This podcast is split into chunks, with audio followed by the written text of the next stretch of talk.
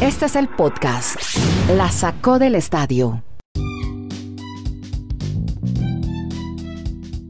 Hola, ¿cómo están? Llegamos a un nuevo episodio de este podcast. Es el número, Dani. 726. Les hablo del podcast La sacó del estadio, donde hablamos en 20 minutos un poco más sobre deportes, ligas americanas, fútbol mundial.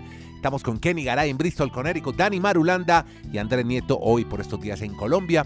Y vamos a hablar de muchos temas, a conversar, a charlar, que pues ya ustedes muchos conocen resultados. Vamos a estar hablando de José Quintana y cómo le fue en su estreno con los Piratas, ya nos cuenta Marulanda. Estaremos hablando de Albert Pujols, también tuvo una buena actuación, ya nos cuenta Garay. Estaremos contándole sobre Novak Djokovic, que todavía no retoma su nivel en su juego, claro, con tanta para, pues ha perdido mucho, mucho ritmo. De los equipos de la MLS, con gran opción en el Mundial de Clubes, y también les vamos a hablar de una mujer que hace historia en las grandes ligas. Pero antes, el baloncesto que cada vez se pone mejor porque se vienen ya los playoffs y ya se definieron los número 7, los equipos número 7 en cada división. Pero primero con Kenny Garay hablemos de los Nets de Brooklyn, que ya tienen rival. ¿Quiénes van a ser? Y creo que es un duelo de infarto. Eso por lo menos me anticipa Kenny Garay, a quien saludo en Bristol, Connecticut. Hola Kenny Garay, ¿cómo le va, hombre? ¿Cómo le va, don Andrés? Salúdenme a todos. Sí, señor. Qué bueno, que, qué bueno que está en la tierrita. ¿Sabe qué? Corazón. Hoy es, le voy a decir algo, hoy es 13 de abril, es el cumpleaños del director emérito honorífico de este podcast, don Julio Nieto Bernal. Así que un saludo allá a la distancia. Viéndonos desde el más allá, don Julio Nieto Bernal, orgullo nuestro, Ahí va. orgullo ese- santandereano y el verdadero dueño de las papas aquí en este podcast, Exacto. Eli, Eli Alejandro, nos dejó a cargo hasta que nos volvamos, ¿cómo es que dice la canción de Vives? Hasta que nos volvamos a A encontrar. encontrar, sí señor. Ay, Así ese es. día del encuentro yo tengo que. Nos vamos a pegar una Oh. rumba. Y, lo, ¿Y sabe qué es lo bueno del encuentro? Vamos a hacer un nos programazo de radio con usted No, también. y, y todos los días. ¿Y sabe qué es lo bueno del encuentro? ¿Qué va, qué va a ser Que allá bueno? donde está, donde está su papá y Alejandro y varios amigos, Sí. tantos y tan buenos amigos, no engorda la comida ni el trago hace daño. Ah, no, buenísimo. Eso es lo nuestro.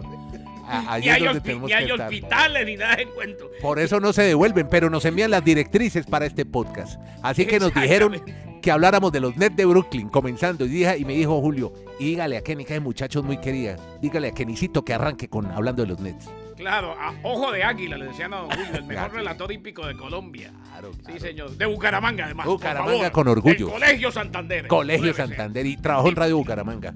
Y cuando lo la llamaban los primera locu- emis- cuando lo La llamaban primera los oyentes, emisora del Oriente Colombiano, que Dani nos va a matar. Sí, Pero sí. primera emisora del Oriente Colombiano que daba la radio en inglés porque tenía onda corta. Entonces, desde niño yo, de verdad. Entonces decía, esta es la hora en Radio Bucaramanga. Y salía el locutor de turno y decía, 10 de la mañana en punto. Y entraba una voz de un gringo que decía, in Radio Bucaramanga, Ah, the time is 10 o'clock Claro. sharp. Time of my head. Creo que era con un jingle, con una canción. Sí, Y después decía, son las 10 en punto. Claro. Y mi papá, cuando hacía turno, lo llamaban los oyentes y todavía no le había cambiado la voz y le decían, señorita, por favor, me pone tal canción o esta otra. can-". Le decían señorita porque todavía tenía una voz Imagínese, yo le conté después que un día Eucario me dijo la mejor voz de mi vida, que oí en mi vida, fue la de Julio. Bueno, un saludo para él. Hoy 13 de abril 1935. Ya se encontraron con Eucario. Ah, sí, sí, allá están Deben haciendo andar en radio. una guachafita. Están, haciendo- repitiendo las épocas de monitor en Caracol. No, ya Marulanda nos va. Ya nos va a llamar. la No, atención. Marulanda no escuchó monitor nunca, no, No. sabe qué es monitor. Marulanda, perdónanos. Ahora sí, hable de nos- de nos- Brooklyn, el hombre. sentimiento es mucho más importante que cualquier Kyrie Irving. ¿Quién es Irving? ¿A quién le ganó Irving? Bueno, a ver. El Power Duo que conforma Kyrie Irving con Kevin Durant se combinó para nada más y nada menos que la bicocarita de 59 puntos.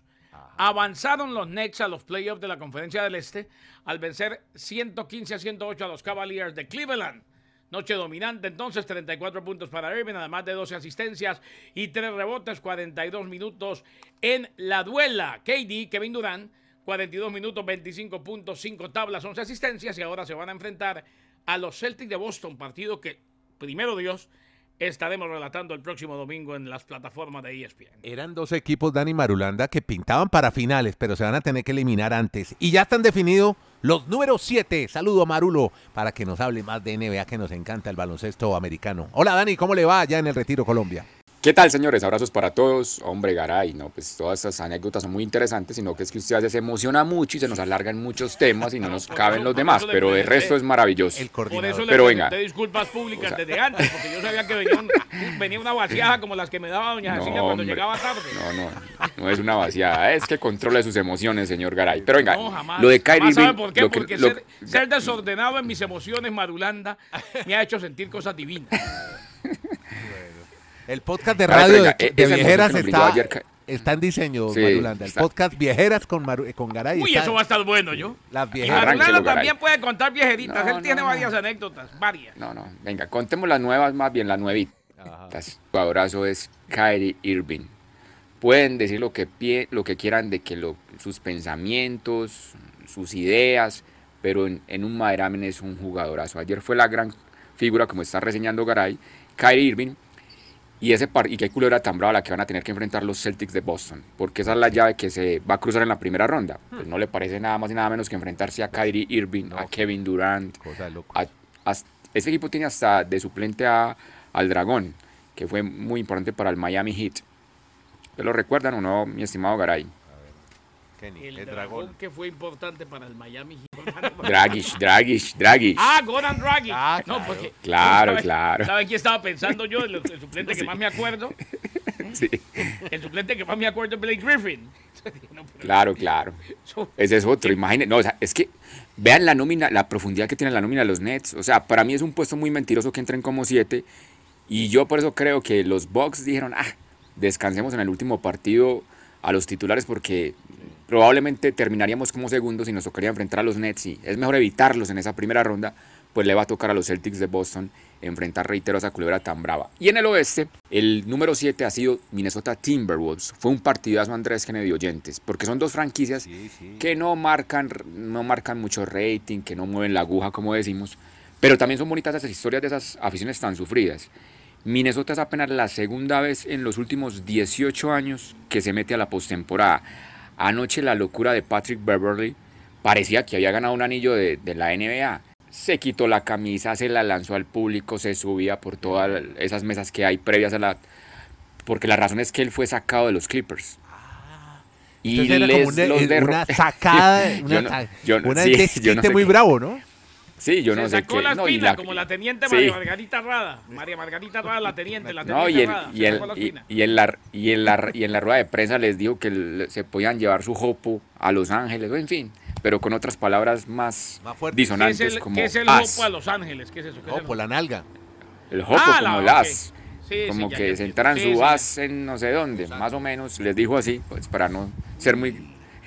Sacado de los Pero Clippers. estaba- no, o sea, oiga, qué, está- qué- estaba- qué venganza estaba- deliciosa. Madulanda que se la santo desatado. todos los días hoy hablando del Hopo. Está, está desatado, estaba desatado ese muchacho, feliz. Pero yo entiendo lo de los Timberwolves. Garay, usted le tocó trabajar en ese equipo. Es una franquicia que prácticamente nunca gana nada. Entonces, tocaron, mí- ayer. yo, yo que a mí me tocaron un sí. par de años muy buenos, Dani, porque a mí me toca Sí, sí. en la época Chuck- de Kevin Garnett, Kevin Garnett, claro. Sprewell, eh, Ajá, un. Tenían un equipazo. Lo que pasa es que los Lakers, cuando llegaban a final de Mm. conferencia, hasta ahí llegaba eh, Cassell. Era un equipazo. Sí. Desde- y desde esa época no llegaron a la final del- de, de la conferencia. Entonces ahí están felices. Y los Clippers, pues hicieron un partidazo, pero les va a tocar al menos esperar otro partido más el día viernes. ¿No y ya en posibilidad su- de ver baloncesto en Los Ángeles? Exacto. El problema es que si lo ganan, le van a tocar enfrentar a los Suns, que era lo que no querían. Enfrentar al número uno del oeste, porque entrarían como número 8. Eso se va a definir el viernes. Pero muy probablemente los Clippers, o sea, de no pasar nada extraño, en su casa, en su coliseo, deben de derrotar a los Pelicans o al equipo de los Spurs para poder conseguir el último puesto del oeste. La- Las llaves del oeste yo creo que están muy, muy, muy parejas. A diferencia de las del este, que los cuatro primeros pues tienen un poquito más de opción de avanzar sin mayor inconveniente, creeríamos. Podcast La Sacó del Estadio. En Twitter, arroba La Sacó Podcast.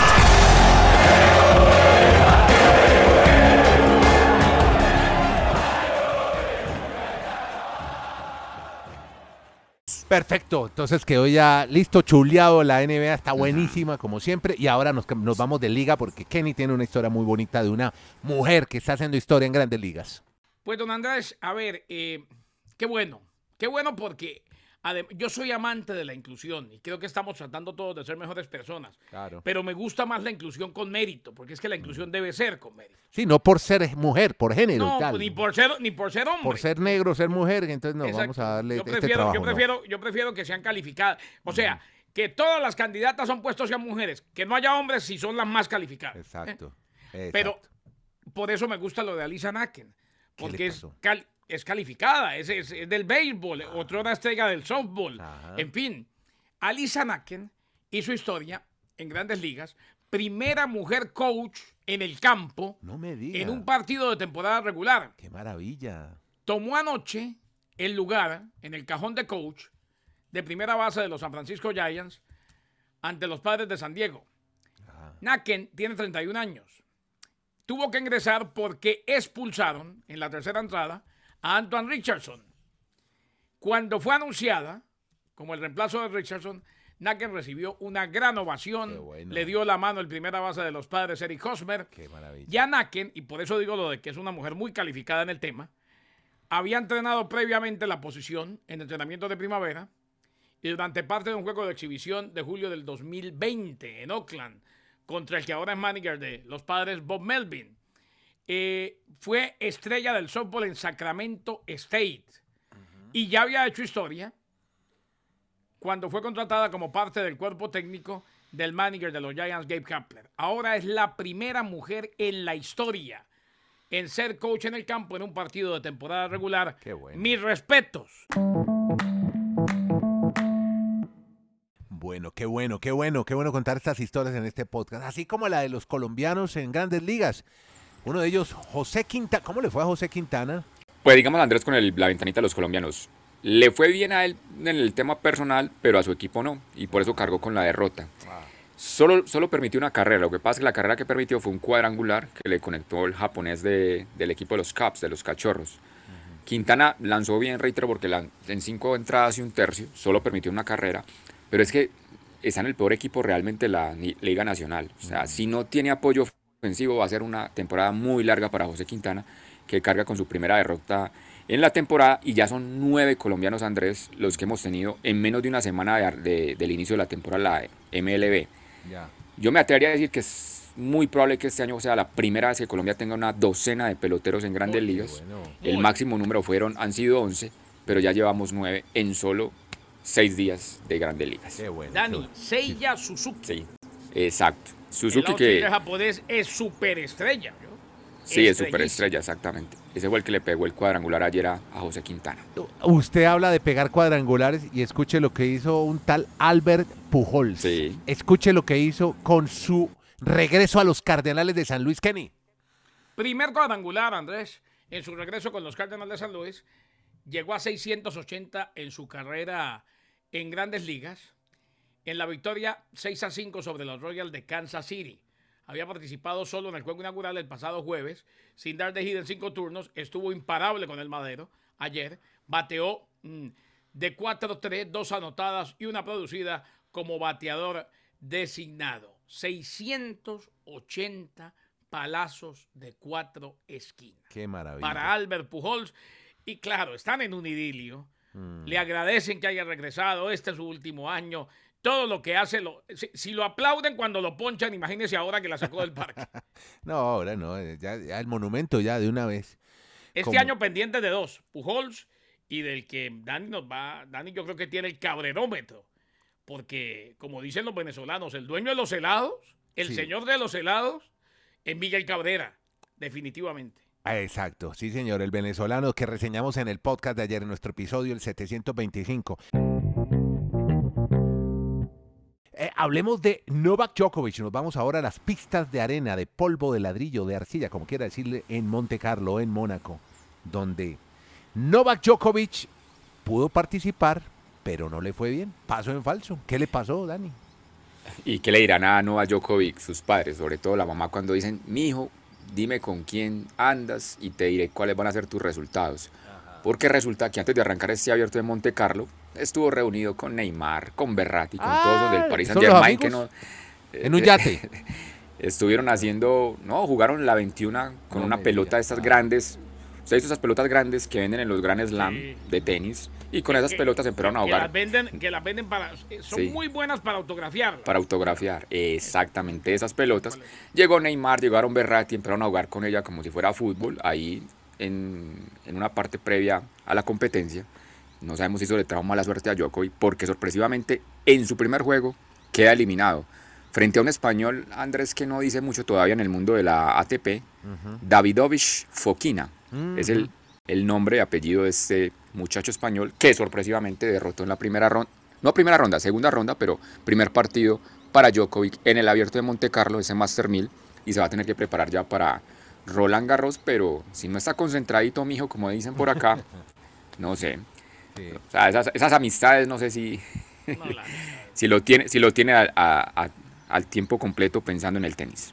Oiga, ¿sabe por qué el nombre de ese nombre extraño es papá ruso y madre Sí. rusa? Es que en España, a Sí. España llegaron, sobre todo al sur de. España, a esa zona de Málaga. Usted ve allá, yo tuve la fortuna de ir hace algunos años y ve publicidad en ruso en las calles. Es que hay muchos rusos viviendo en Málaga y en Sevilla y en Andalucía. Bueno, como, como uno va a Chicago Ajá, y ve publicidad polaco. exacto. Sí, hay muchos Así polacos. es. Entonces, no sé si este sería de los famosos... eh, Oligarcas. Eso, no sé si sea de los oligarcas rusos, no creo, pero bueno, ahí está el joven Davidovich, pero Es él que nace los en España. oligarcas está, está mal porque tienen todo congelado. Sí, exacto. Sí, e- es, es español, o sea, su nombre es Alejandro. Los apellidos Davidovich Sí. Fokina, Papá y mamá el que derrotó a Djokovic. Sí, señor. Exactamente.